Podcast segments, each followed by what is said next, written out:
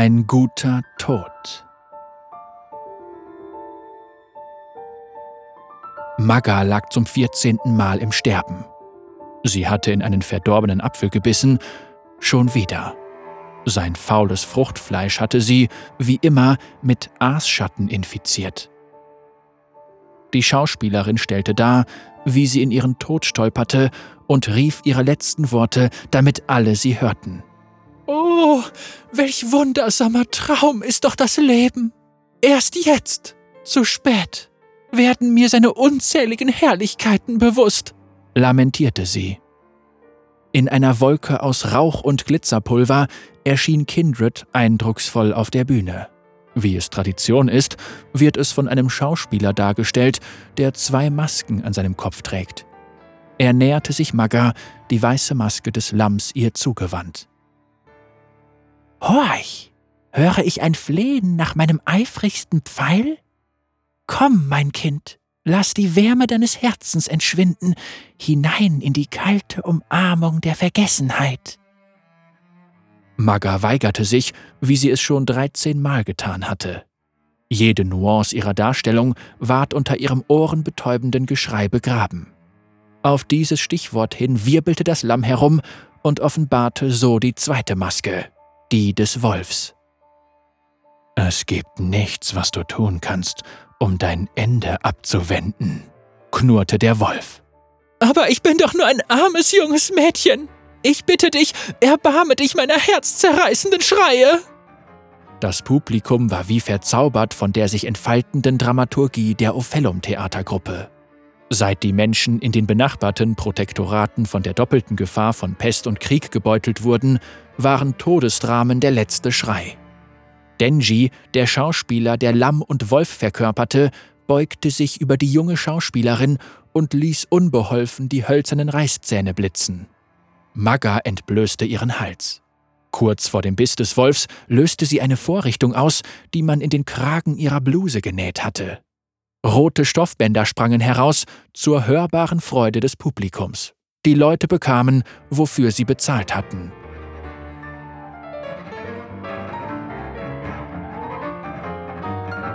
Als die Theatergruppe zurück in ihren Wagen wankte und in Richtung Nadelauer aufbrach, waren keine Sterne am Himmel zu sehen.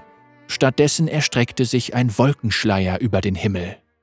Nadelaue bot stets ein dankbares Publikum, erklärte Illusian, der Besitzer des Unternehmens und der alleinige Dramaturg, ein um das andere Mal. Er schwankte durch die Gegend, trunken vom Eigenlob und auch vom Wein, den Paar von den Einwohnern erschwindelt hatte. Zu später Stunde geriet die Truppe in Streit.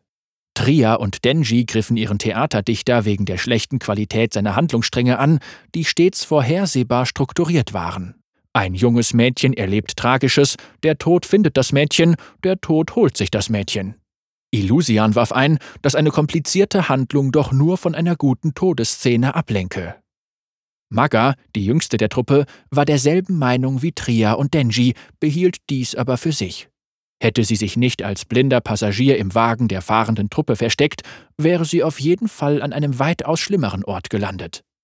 Sie hatte Glück, denn die Theatergruppe hatte mehrere Schauspieler dadurch verloren, dass Illusian die volle künstlerische Kontrolle an sich riss. Aufgrund seiner Haltung und seiner offensichtlichen Mittelmäßigkeit gab es viele neue Gesichter in der Truppe. So kam es, dass die Orpheum-Theatergruppe beschloss, Magga zu engagieren, um sie in allen Dramen der absehbaren Zukunft sterben zu lassen. Und dafür war sie dankbar.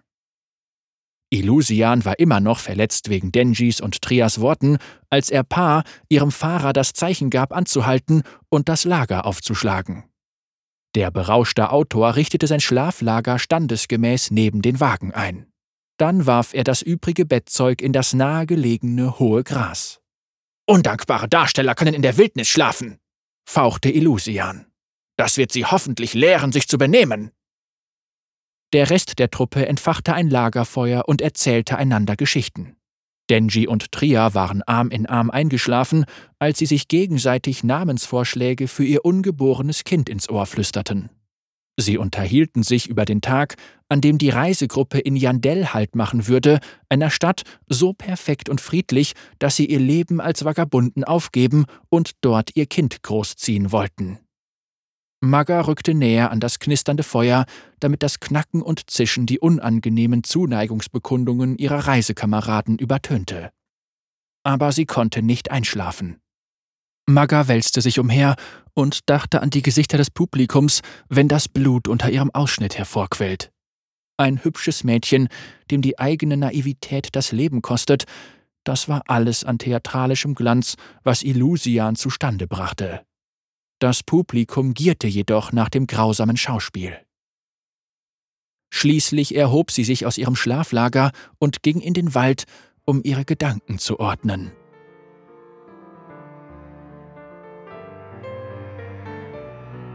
In tiefster Nacht erreichte Magga einen sanften, grasbewachsenen Hügel, an dessen Fuß Steine aufgestellt worden waren.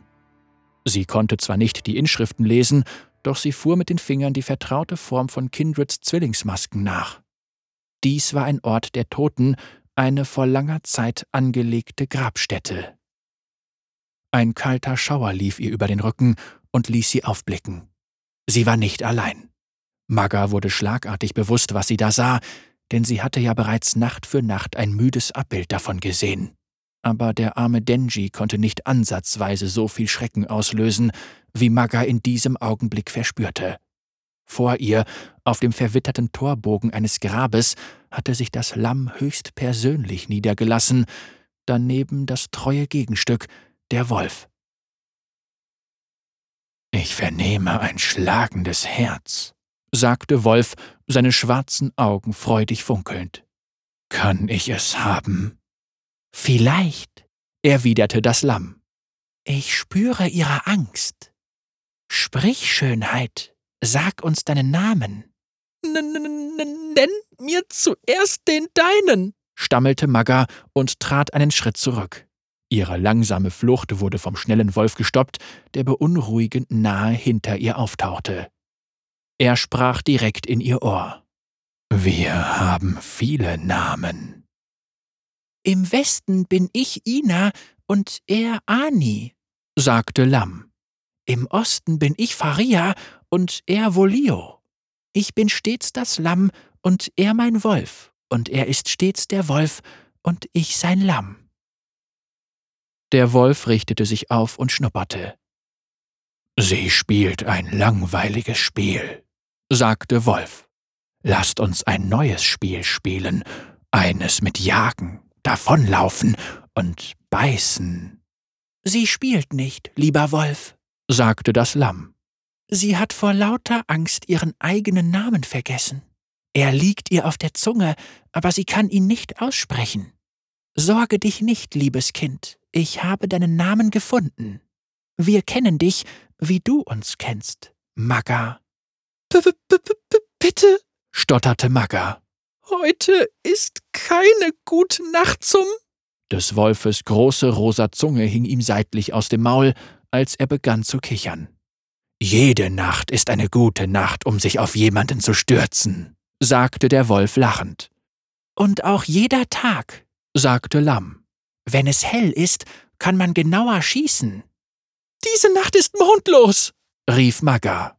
Sie wandte an, was Illusian ihr beigebracht hatte, große Gesten, damit man auch in den hinteren Rängen ihre Bewegungen erkennt. Er ist hinter einer Wolkendecke verborgen, unsichtbar für euch und mich. Ohne den Mond, was wäre wohl das Letzte, was ich sehe? Wir sehen den Mond, erwiderte das Lamm, den legendären Bogen streichelnd. Er ist immer da.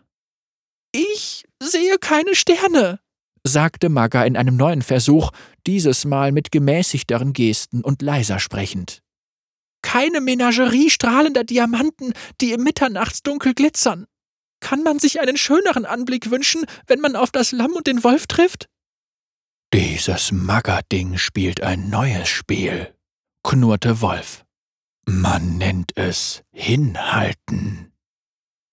Der Wolf blieb stehen und drehte seinen Kopf zur Seite. Er richtete seine Schnauze in Maggas Richtung, dann sprach er Wollen wir Jage das Maggerding und beiß es dann kaputt spielen? Der Wolf ließ effektvoll seine Reißzähne zuschnappen. Fragen wir sie, erwiderte Lamm. Magga, was ist dir lieber, eine Jagd mit dem oder mein Pfeil? Maga zitterte jetzt. Ihre Augen versuchten hastig, so viele letzte Einzelheiten der Welt um sie herum einzufangen wie möglich. Kein schlechter Ort zum Dahinscheiden. Es gab Gras. Es gab Bäume. Es gab den uralten Torbogen. Die Luft war vollkommen ruhig. Des Lamms Pfeil wäre mir lieber, sagte sie und betrachtete die grobe Rinde der Bäume. Ich werde mir vorstellen, die höchsten Äste zu erklimmen, so wie damals als Kind. Nur dieses Mal werde ich nicht aufhören zu klettern. Fühlt es sich so an, wenn man mit dir geht? Nein, sagte Lamm. Aber das ist ein schöner Gedanke. Fürchte dich nicht, kleines Mädchen. Wir haben einfach unseren Spaß. Du kamst heute Nacht zu uns, nicht wir zu dir.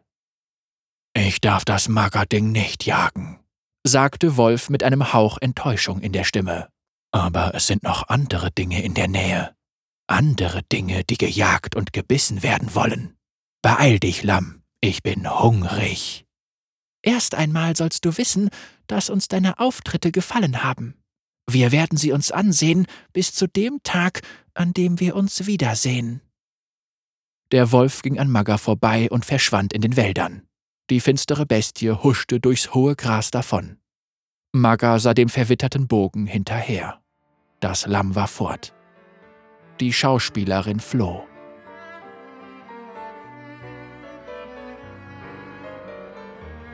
Als Magga ins Lager zurückkehrte, fand sie es zerstört vor. Der Wagen, den sie schon beinahe ihr Zuhause nannte, war durchwühlt worden und nur noch ein schwelendes Gerüst war davon übrig. Kleidungsstücke und zerstörte Requisiten lagen überall im Lager verstreut. Sie fand Denjis Leiche in der Nähe seines Schlafplatzes. Er starb, als er Tria beschützte, deren Leiche hinter ihm lag. Den Blutspuren nach ereilte sie kein schneller Tod. Sie hatten sich zueinander geschleppt, ihre Finger berührten sich in einer letzten Liebkosung vor ihrem Tod. Magga bemerkte, dass Illusian es geschafft hatte, zwei der Räuber zu töten, bevor er zusammen mit Pa im Wagen verkohlte. Das Einzige, was unversehrt blieb, waren Denjis Masken von Lamm und Wolf. Magga hob sie auf und hielt sie in ihren Händen. Sie hielt die Maske des Lamms über ihre Augen und hörte die Stimme des Wolfes. Jage das Maggerding! Das Mädchen rannte den ganzen Weg nach Nadelaue, ohne ein einziges Mal zurückzublicken.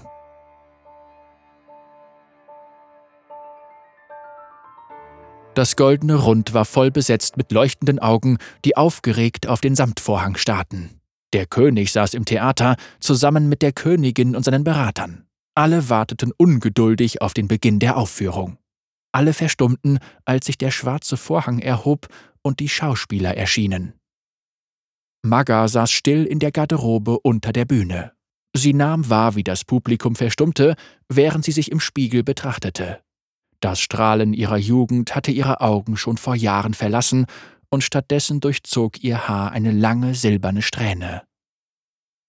Madame, sagte die Bühnenhelferin, ihr habt euer Kostüm noch gar nicht angelegt. Nein, mein Kind, sagte Magga. Ich ziehe mich erst im letzten Moment um. Der letzte Moment ist jetzt, sagte die junge Bühnenhelferin. Sie hielt die letzten zwei Teile von Maggas Kostüm in den Händen, die Masken von Lamm und Wolf aus ihrer Zeit bei der Orphelum-Theatergruppe. Ich wünsche einen gesegneten Auftritt, sagte die Bühnenhelferin. Magga machte sich bereit, die Bühne zu betreten. Sie zog die Masken über ihren Kopf. Der alte Schauer vom dunklen Grabhügel lief ihr über den Rücken, sie genoss ihn wie jedes Mal. Das Publikum brach in Begeisterung aus, als sie auf die Bühne schwebte, die grazile Bewegung des Lamms nachahmend. Sie begeisterte die Menge mit ihrer Verkörperung von des Wolfes verspielter Wildheit. Sie, als ein Ausdruck der zwei Gesichter des Todes, erlöste ihre Schauspielkollegen von ihrem Leiden, riss es aus ihren Hälsen, bis das Publikum zu tosendem Applaus aufsprang. Es war wahr. Jedes Publikum weiß einen guten Tod zu schätzen und den von Magga liebten sie am meisten. Sogar der König und die Königin hatten sich erhoben, um ihre Arbeit zu würdigen. Magga jedoch hörte den Beifall nicht, nahm das jubelnde Publikum nicht wahr. Sie spürte die Bühne unter ihren Füßen nicht, auch nicht die Hände der anderen Mimen bei der Schlussverbeugung, sie spürte nur einen stechenden Schmerz in der Brust. Als Magga ins Publikum blickte, war jedes Gesicht ein Lamm oder ein Wolf.